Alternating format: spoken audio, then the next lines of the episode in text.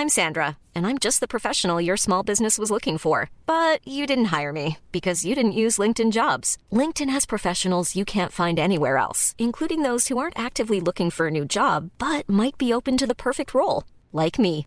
In a given month, over 70% of LinkedIn users don't visit other leading job sites. So if you're not looking on LinkedIn, you'll miss out on great candidates like Sandra. Start hiring professionals like a professional. Post your free job on linkedin.com/people today.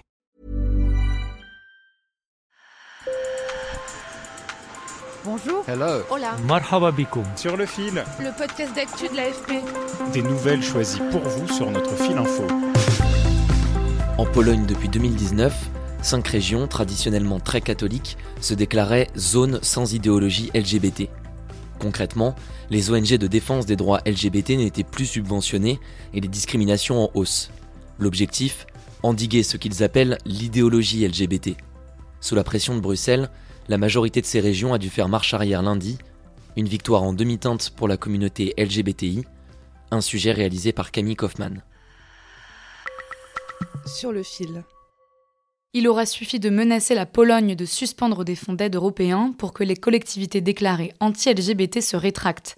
C'est une bonne nouvelle pour Sébastien Tuller, responsable de la commission des LGBTI+, pour Amnesty International. Une grande victoire parce que ça fait depuis 2019 qu'Amnesty et d'autres organisations euh, locales en, Pologne alertent sur la prolifération de ces zones euh, anti-LGBTI. On a vu depuis 2019 la situation se dégrader fortement, le nombre euh, de discours de haine, de violence à l'encontre des personnes augmenter.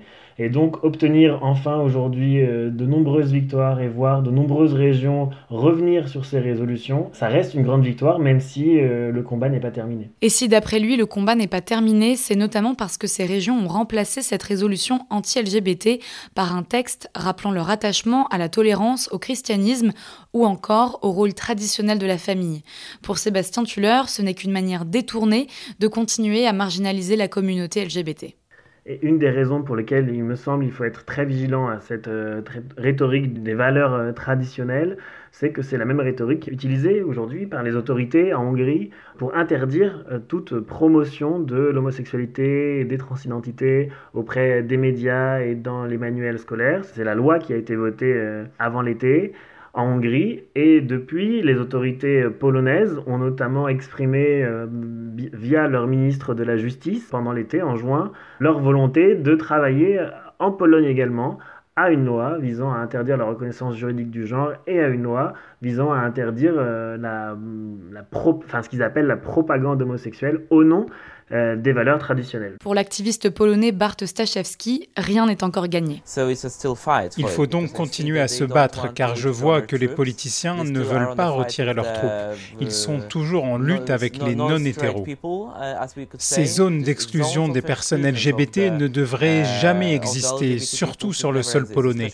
Avec notre histoire, nous devrions être les premiers à parler de respect, de tolérance, d'acceptation, de diversité et d'égalité. Ce qui se passe ici, c'est quelque chose que je ne peux pas comprendre.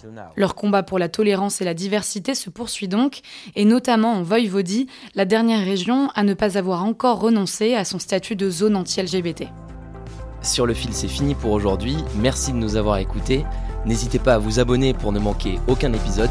Bonne journée